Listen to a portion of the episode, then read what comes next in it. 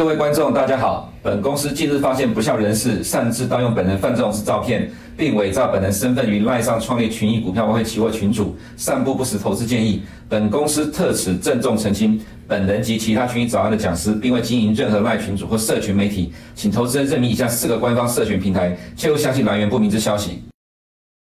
嗨，大家早，欢迎收看今天的群益早安。今天是十二月十六号。首先，我们先来看一下今天的焦点。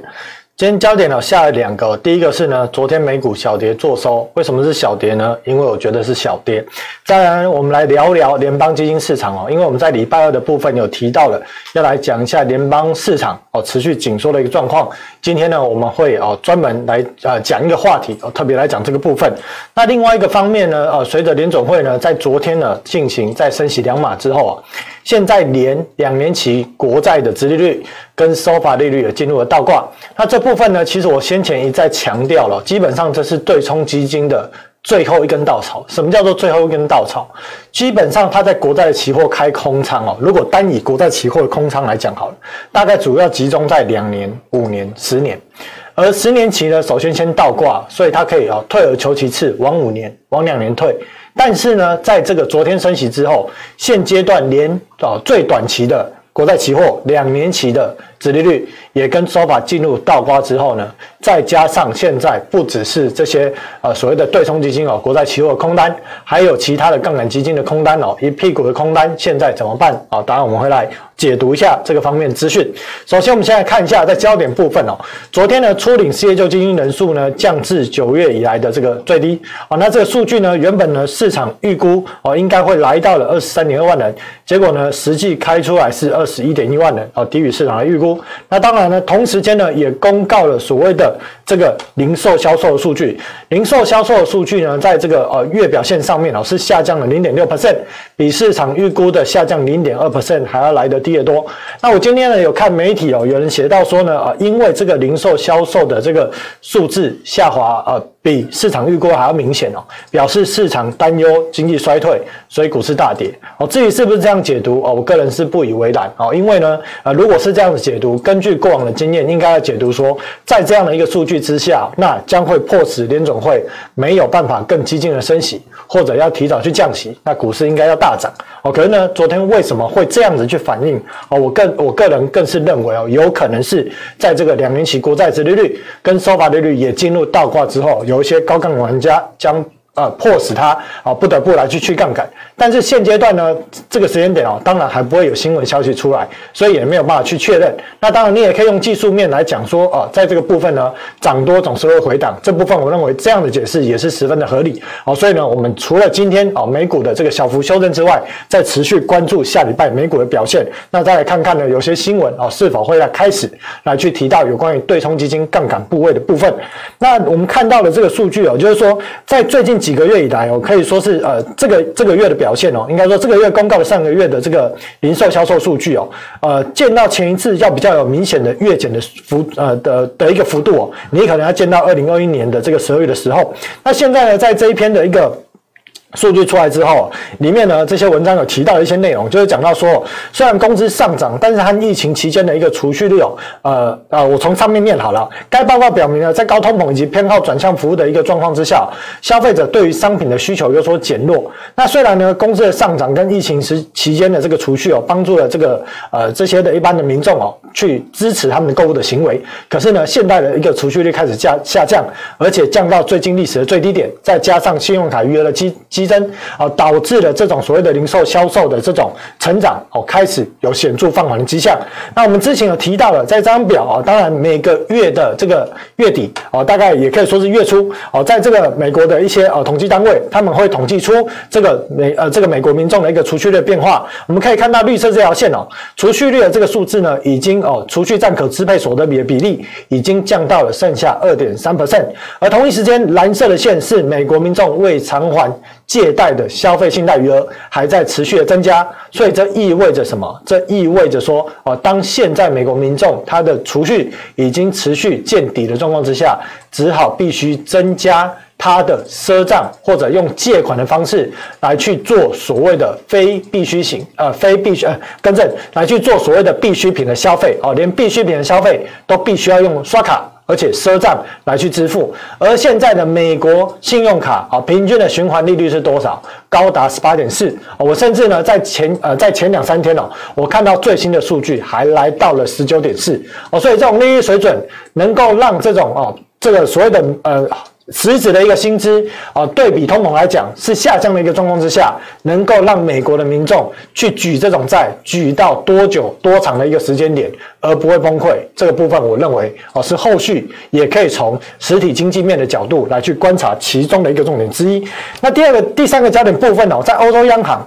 昨天呢，当然除了啊在凌晨联总会升息之后啊，昨天下午啊，包含了欧洲央行。英国央行哈，还有其他各国的央行，包括我们台湾的央行，也都进行了这个所谓的升息的动作。那欧洲央行在昨天的升息之后，谈话是比较鸽派的。这边提到说呢，呃，欧洲央行它升息哦，再升了两码。那呃，现在的一个存呃存款利率呢，来到百分之二。那呃，其他的利率水准来到二点五。那在连续升息。这个三个基呃三码之后呢，这一次升息的幅度是比较低啊，但是呢，呃，在这个升息结果之后呢，呃，在这个所谓的欧洲央行哦拉加德，他其实有出来讲，他讲说呢，呃，在这一次升息之后呢，呃，有可能开始在明年的三月份要开始来去做货币紧缩，也就是缩表这个政策。那缩表的幅度是多少呢？在这边有写到啊，一开始可能预计呢，在一开始缩表的上限是一百五十亿，而且它不是主动抛售，它是用像联准会针对现在的 MBS 这样的方式来去做所谓的被动的一个缩表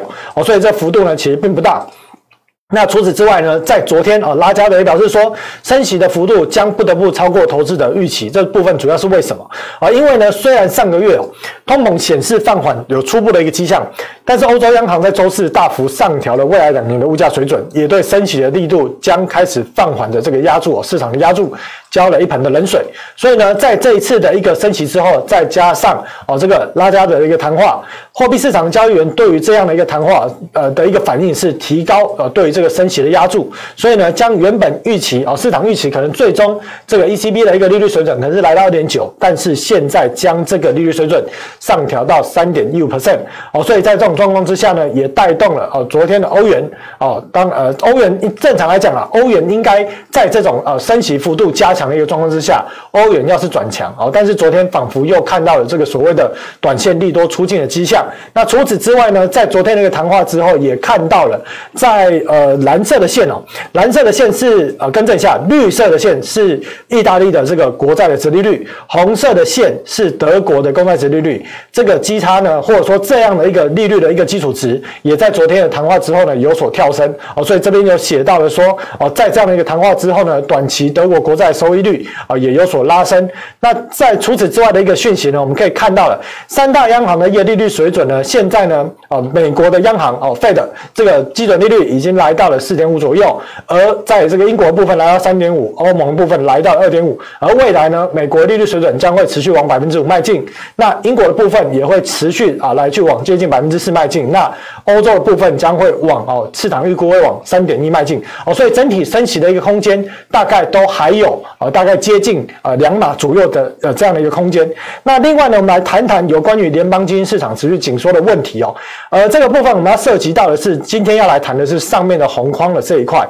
联邦基金市场。我、哦、这边有写这个六个字，不知道大家有没有看到，一直都放在这里。我、要来谈联邦基金市场这一块。那首先呢，在十二月七号，当然这个东西它，我认为它是短时间内没有什么太重要的时效性哦，就是说你晚一个礼拜来讲也 OK 哦。所以呢，这部分呢，我来今天礼拜五来跟大家分享。这件事情，在礼拜呃十二月七号的新闻哦提到说，随着联准会呢缩减资产负债表并提高利率，银行开始在金融体系中获得资金变得更加的艰难。这让分析师正在寻找任何迹象表明压力正在接近过去信贷紧缩的程度。另外呢，随着银行重返市场获取现金，短期融资利率已经上升，而联准会的隔夜逆回购余额也开始下降，这都是初呃初期资金哦、这个有所压力的现象。这表示什么呢？这意思是说。呃，这是这这篇文章里面他提到的说，为什么隔夜逆回购的钱这个余额会有所下降？他提到的点是，因为市场需要资金，所以呢，这些隔夜逆回购，发现隔夜逆回购这个池子里面的货币型基金哦，他发现说，外面需要资金的利率水准比隔夜逆回购高，所以他愿意把这个钱从隔夜逆回购移出来，向市场去执行放贷。哦，但是我观察到了另外一个现象是，当时在十一月呃多，应该是十一月中旬之后吧，这个隔夜逆回购水位开始减少，其实也跟当时短期一个月国库券的殖利率。高于隔夜逆回购的利率有关系，而后来这个一个月期国库券的利率哦，随着价格的垫高，利率开始下降之后啊，这个隔夜逆回购的水位哦，也慢慢的哦再回流到隔夜逆回购这水池里面哦，所以你看到最近隔夜逆回购水池是慢慢的有所增加哦，但是还没有回到之前的峰值二点三兆这样的一个水准。那此此外呢，也有说到，因为呢这样持续的一个缩表升息跟缩表，迫使银行不得不更积极的争夺资金。大家看到这个“资金”两个字哦，你可能会先联想到钱，但是呢，你应该要更进一步直观的定义，这是什么钱？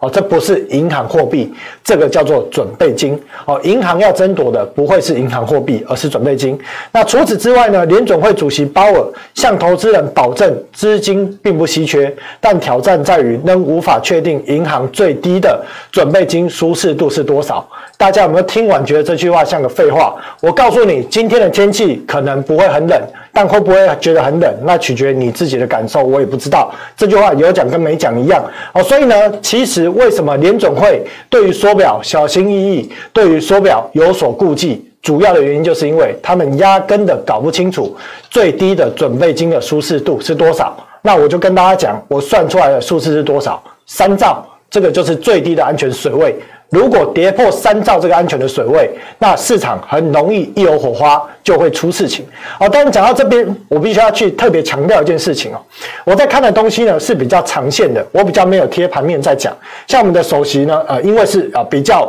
呃短线实战的交易者，他的盘面的盘这个敏感度非常的高，所以他很呃他在他的技术层面上，他有办法贴着盘面跟各位投资朋友哦，或者跟哦各位投资人来去分享，在这个盘面他的一个看法。跟转变啊，但是呢，我在短线上交易我没有那么厉害，就坦白讲就是如此。所以呢，我给大家的方向跟看法，我会比较是中长线的趋势看法，并且我会提醒大家可能的风险在哪里哦。所以呢，其实不同的角度切入，也许你可能短时间内会觉得说，哎，怎么行情早安两位讲师的看法不一样哦？当然，其实不完全不一样，也有相同的地方，但是偶尔会有不一样的地方。但是主要原因是因为切入的时间周期的角度不同，切入的观察的层面不同，所导致的结果啊，但是呢，我认为这两这两种分析的方式哦，都可以带给投资朋友不同的分析分析的方向或不同思考的方向。我相信对大家来讲哦，都是有所帮助的哦。所以在目前这样的一个缩表的一个状况之下，我们看到了这个缩减资产负债表，意味着我一直提到的，在这种三角形的结构里面，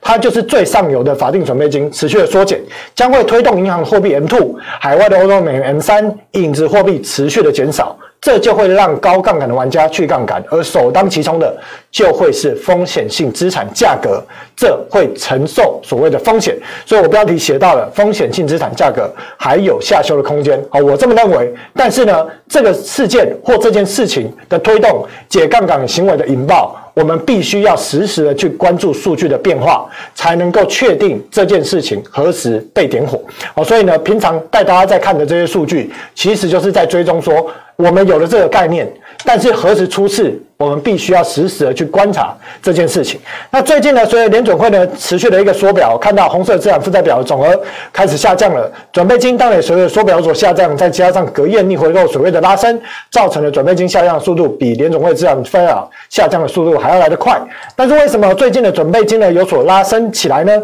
主要的原因是因为隔夜逆回购水位稍稍减少，钱回流到了准备金的这个户头里面。那准备金的余额最近还是维持在三点二兆左右来做。浮动没有太大的变化，但是我们看到了财政部的 TGA 的账户开始持续的下降，拉不起来了。为什么？因为我已经告诉大家，在十一月底，财政部的举债已经达到了接近上限，一下碰到上限，一下没有上限，但是总的发债量跟它的支出已经不成比例，所以当支出持续大于它的收入之下，你就会看到财政部的 TGA 的账户持续的减少。而之前最低的水位一度来到剩下五百亿，最后呢，急急忙忙的赶快通过债务上限，现在又降到了剩下三千四百亿，比上周又再减少了多少呢？减少了七百亿。所以呢，我相信未来两周后，市场会开始关注财政部举债上限的问题。那随着刚提到的 QT 持续哦，我们看到了贴现窗口也被使用。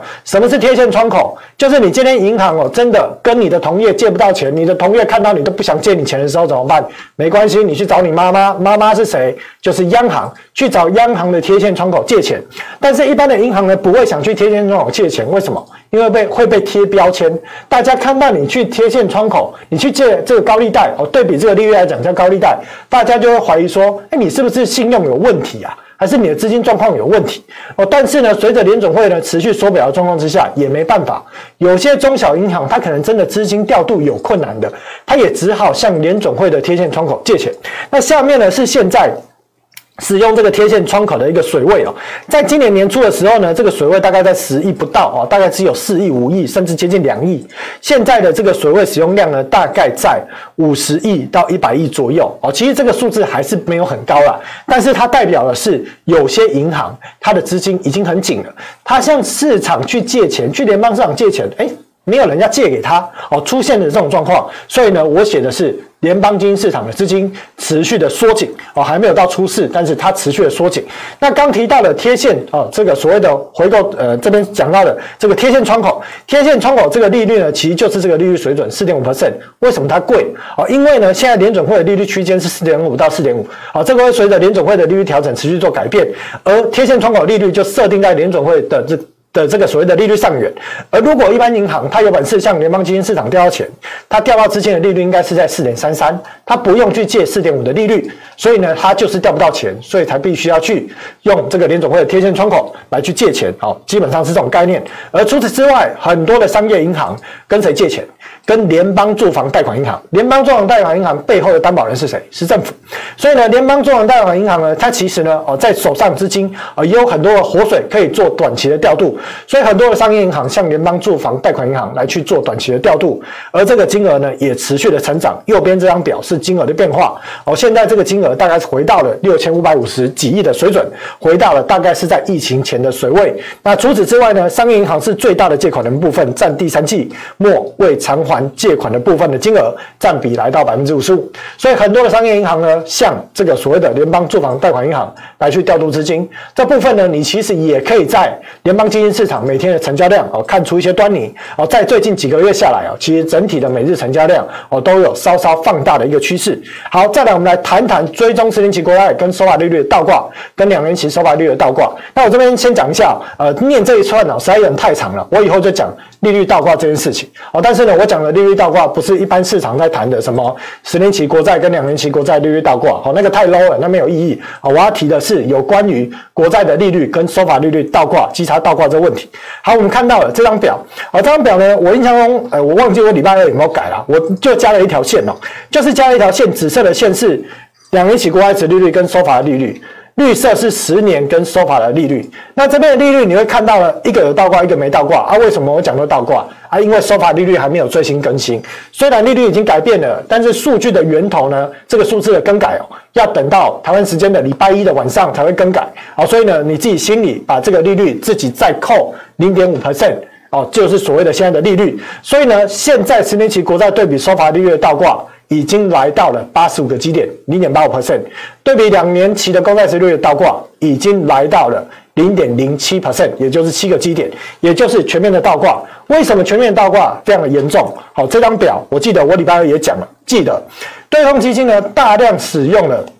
好，我举个例子，因为今天还有时间还有限哦，我就多讲一点。对冲基金怎么做呢？他先去大量的购买国债转抵押，转抵押之后，他持有的一屁股的国债，那你要去想哦，他持有了一卡车的国债这件事情，他必须要面临价格的波动，他如何去规避价格的波动？很简单，他在国债期货进行等比例的放空。如果呢，他不想要全部把风险敞口锁起来，也可以锁个七成，锁个八成都可以，这是一种交易方式。所以你透过这种交易的方式，你会见到了大量的这种杠杆基金或对冲基金，它会在国债期货开空仓。而根据当时二零二零年的资料显示，当时很大部分的空仓比例在两年期。至于现在呢，我看到最新的数据是两年期跟十年期的。空仓的比例大概是差不多。好，所以呢，其实现在对冲基金哦大量压住了空仓在国债期货，不论是两年、五年、十年哦，都压了很多的国债期货的空单部位。而这件事情呢，主要的原因哦是要进行所谓的套利，或者进行所谓的风险规避，或者执行国债期现货其他套利策略。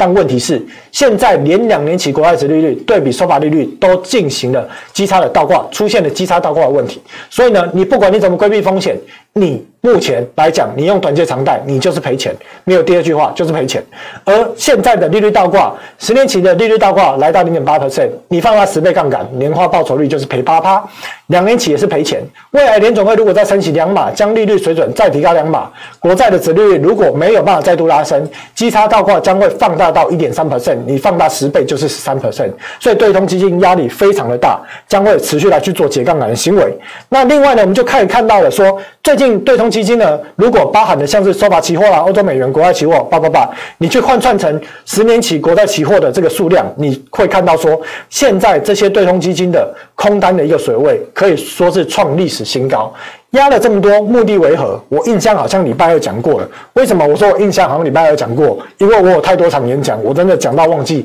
什么时候讲的。那我想要讲的是呢，这种开空仓呢，连续做错了三件事情，赌错了三次的行情。哪三次？第一次，联总会揭幕期之前，鲍尔出来谈话，对冲基金赌说鲍尔会放鹰，结果呢，没有，谈话内容平淡无奇，市场用利多解读暴涨。哦，结果呢，国债的价格啊也上涨。先赌错了一次，再来 CPI 的数据公告，对冲基金又赌说啊，你要把持平吧，不然可能高于市场预期。开出来，呃，又低于市场预期，又赌错了，国债期货再度上扬。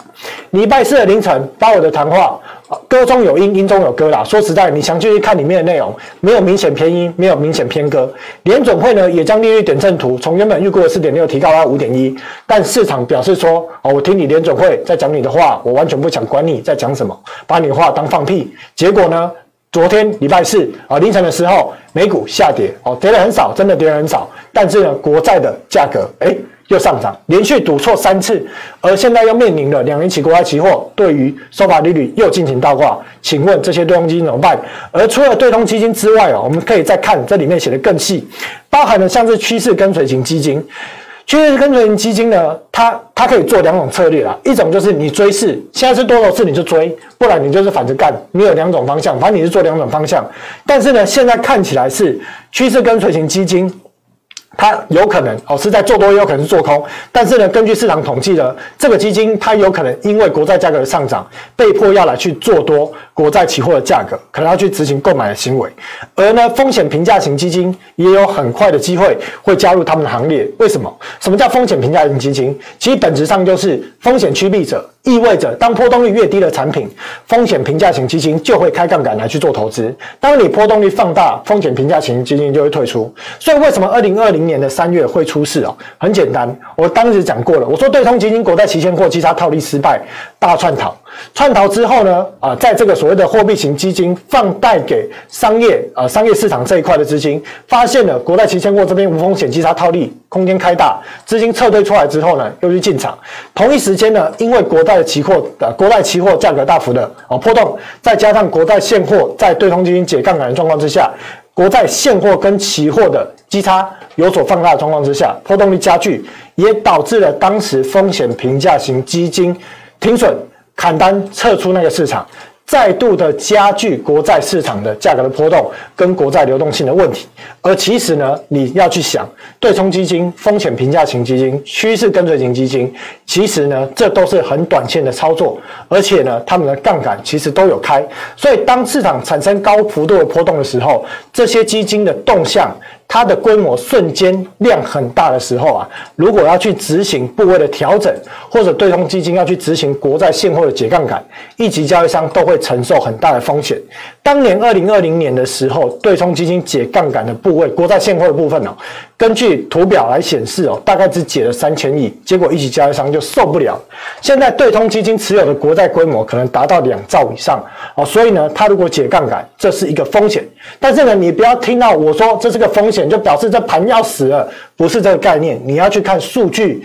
有没有反映这个风险的形成。如果有，那风险就表示提高了，出事的几率就会变高了。但是如果没有，你要把这件事情放在心上，因为它对于系统性啊，应该说对于风险性资产来讲，它就是一个很高的风险。好，其他数据面扫描利率点阵图的部分呢，昨天我们首席有讲过了。那非农数据的部分呢，其实我想要显的显呃显现的是哦，这薪资年增率啊，因为在昨天的鲍尔其实有提到说啊，服务类的价格没有那么快速的下来，主要是因为啊薪资年增率的问问题。那除此之外呢，在昨天的这个。呃呃，礼拜一的 CPI 数据公告里面呢，大家不知道有没有注意到，租金年增率还是持续的上涨哦。当然。呃，这个 CPI 里面数据采用租金年增率哦，它有滞后性，也就它不是用当时现在的价格哦，但是当然也是也推高了 CPI 的数据呢哦，持续哦，在这个服务类这一块持续推高的一个啊力道之一。那核心呢，跟这个所谓的啊呃核心的 CPI 跟这个核心的 PCE 哦，啊我们首先提到了，在下个礼拜呢，礼拜五会公告核心的 PCE，目前市场预估的数据大概是四点六到四点七左右，所以呢，届时哦到下礼拜记得关注这个数据哦，因为呢，根据鲍尔的谈话，什么叫做实质正利率？就是呢，联准会的联邦基金利率对比核心的 PCE 的差，这个就叫做实质的正利率的一个表示哦，所以呢，必须要特别关注这一块。那除此之外呢，现在的一个升息预期哦，二月跟三月各升一码的几率现在是最高，五月大概认为就不会升了哦，所以纵使联准会利率点阵图的高点在五点一，但是市场不买单，认为你的最终的水准高点。就是在四点七五到百分之五哦，所以呢，现在市场还是维持这样的预期，并没有昨天因为昨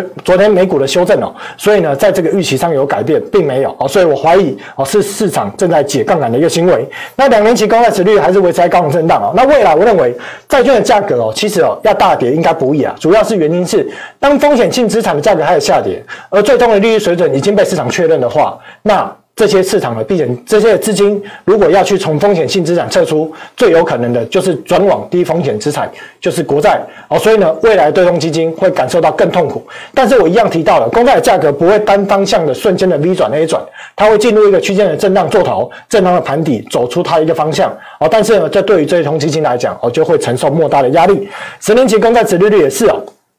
在美股修正状况之下，我们看到了先前的美股跟债券的殖利率同向的关系哦，已经哦不复存在，这个观念要开始改变了哦。改变为什么呢？因为呢，现在是风险性资产跟低风险资产的比价。刚提到了，因为最终利率水准被设定了，所以在这种状况之下呢，真钱没有开杠的钱会持续来去向低风险的资产来去做布局布局，而风险性资产的资金如果要撤出，也有可能转往低风险资产的价格来去做布局。哦，所以十年期公债值率跟两期公债值率。如果以直利率角度来看，哦，有可能就是高档进入震荡做头的一个态势，而这对于对冲基金表现，而对冲基金的一个哦概念上，哦满满的满手的国债期货空单，哦当然是心里的满满的圈圈叉叉。好，除此之外呢，看到美元指数的部分，啊有人问到说美元指数现在怎么看哦？啊基本上呢，美元指数我认为现在还在震荡打底的阶段，它如果要反映了明显的哦做出这个区间的哦反弹，你可能要等到市场有比较大的修正，这个价格才会上来，因为避险资金哦会从。啊涌入国债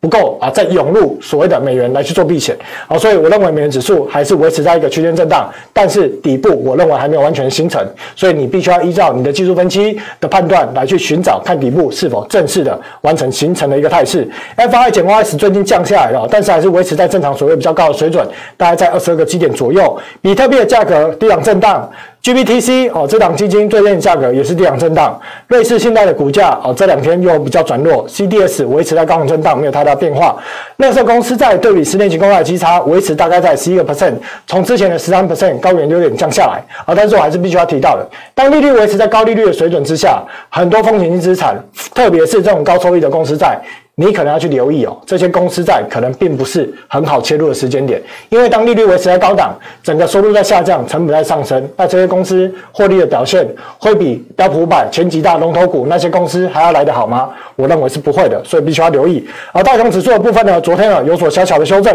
纳斯达克也是哦，Apple 你必须要留意到，如果这边真的又破了十一月初的低点，那压力非常的大，你要特别留意苹果走势哦，特别留意。啊，特斯拉呢破颈线之后非常的弱势。标普五百呢哦有有小幅的开始修正。那回到台股的部分呢，台股当然当然今天呢、会对比这个美股来去做反应啊，但是呢啊这个下跌的幅度如何啊？你就关注今天的一个啊盘面的一个变化。因为我说实在，我短线看不准，但是我认为在美股昨天下修的一个状况之下，台股今天应该会有所反应。台币的汇率，我认为如果美元呢再度真的完成了底部的打底，再进行了一个转强，台币还是有机会来进行回贬的动作。那整体而言，结论跟礼拜二没有太大的变化。我的看法是这样，你要留意稽查倒挂的问题，你要留以现在还在缩表升息的阶段，所以风险性资产还是有风险。最后呢，下礼拜有机会我们来谈谈杠杆贷款跟 CLO 的部分，还有呢低风险资产在升息终点状况之下，有些真钱开始进场在低风险资产进行布局了，那你也可以留意拉回的时机来去啊做多。或者来去寻找一个可以介入切入的一个时机点。好，今天节目就到这里哦，也呃谢谢大家收看，也预祝大家哦周末休假愉快，拜拜。不想错过最新市场动态，记得开启小铃铛并按下订阅。此外，我们在脸书、YouTube 以及 Podcast 都有丰富的影片内容，千万不要错过。每日全球财经事件深度解说，尽在群益与您分享。